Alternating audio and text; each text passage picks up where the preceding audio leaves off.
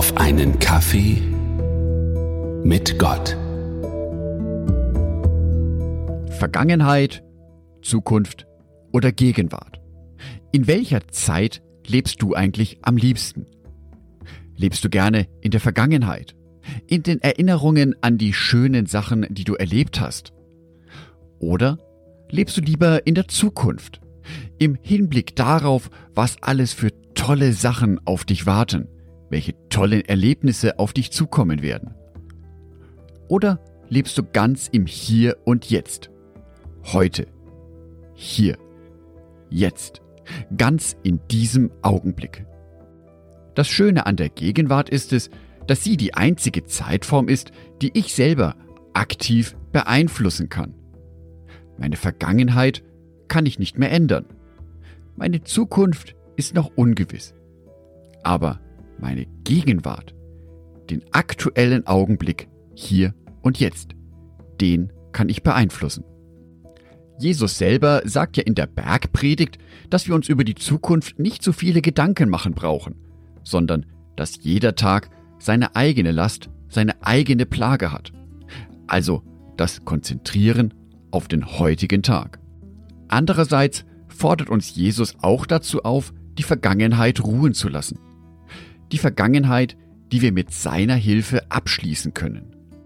Dennoch sollten wir unsere Vergangenheit nicht ganz außer Acht lassen. So auch als Jesus nach Jerusalem einzog. Matthäus Evangelium Kapitel 21 Vers 4 Das geschah aber, auf das erfüllt würde, was gesagt ist durch den Propheten. Ein Ereignis aus der Vergangenheit, nämlich die Prophetie, ist relevant dadurch, dass sie in der Gegenwart eintrifft. Dadurch wird der Anspruch von Jesus, Erlöser der Welt zu sein, noch viel mehr bestärkt. Durch die Erfüllung der Prophetie wird deutlich, Jesus Christus war nicht nur ein temporäres Phänomen, eine zufällige Erscheinung im Lauf der Weltgeschichte. Das war Jesus Christus nicht.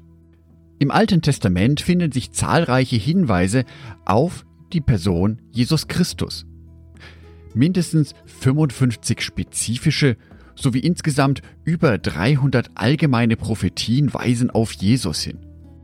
Ein Blick in die Vergangenheit, in die Vorgeschichte von Jesus hilft mir also, ihn in der Gegenwart besser zu verstehen.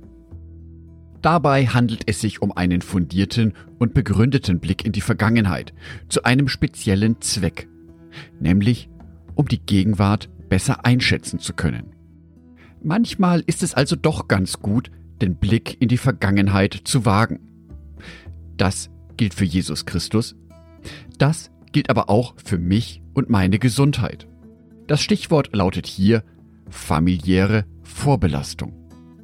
Es gibt Krankheiten, deren Ausbruch wahrscheinlicher wird, wenn sie bereits Vorfahren von mir in der Familie hatten. Dies hilft mir, das Risiko für Erkrankungen besser einzuschätzen. Ich kann vorsorgen durch Ernährung oder Sport, damit diese Krankheiten nicht so wahrscheinlich ausbrechen. Ich kann zu meinem Arzt oder meiner Ärztin gehen und ganz gezielte Vorsorgeuntersuchungen durchführen lassen. Dies hilft mir, eine Erkrankung bereits in einem frühzeitigen Stadium zu entdecken, mit viel besseren Heilungschancen. Ein solches Gespräch über familiäre Vorerkrankungen ist natürlich nicht so ganz einfach zu führen. Deswegen finde ich es persönlich wichtig, vor so einem Gespräch zu beten und ganz bewusst den Heiligen Geist in ein solches Gespräch mit einzuladen. Als nächstes geht es darum, mit diesem Familienmitglied einen angemessenen Gesprächsrahmen zu schaffen. Habt ihr ausreichend Zeit miteinander zu reden? Seid ihr ungestört in dem Gespräch?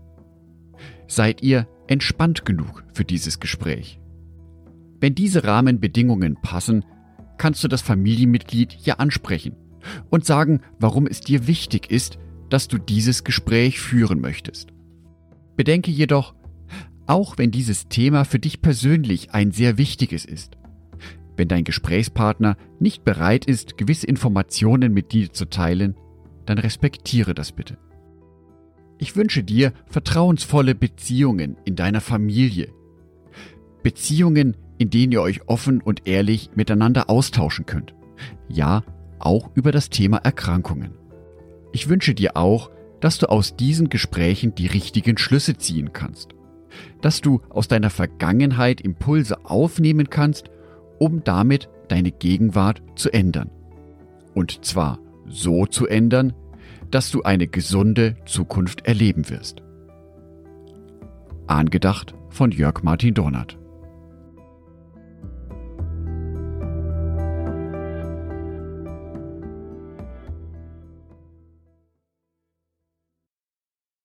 Ein herzliches Dankeschön an alle meine Patreons, die es mir ermöglichen, weiterhin den Podcast auf einen Kaffee mit Gott zu produzieren. Herzlichen Dank an Sonitschka und an Andreas Pfeiffer. Auf Patreon kannst du mich bereits mit einem Euro monatlich unterstützen.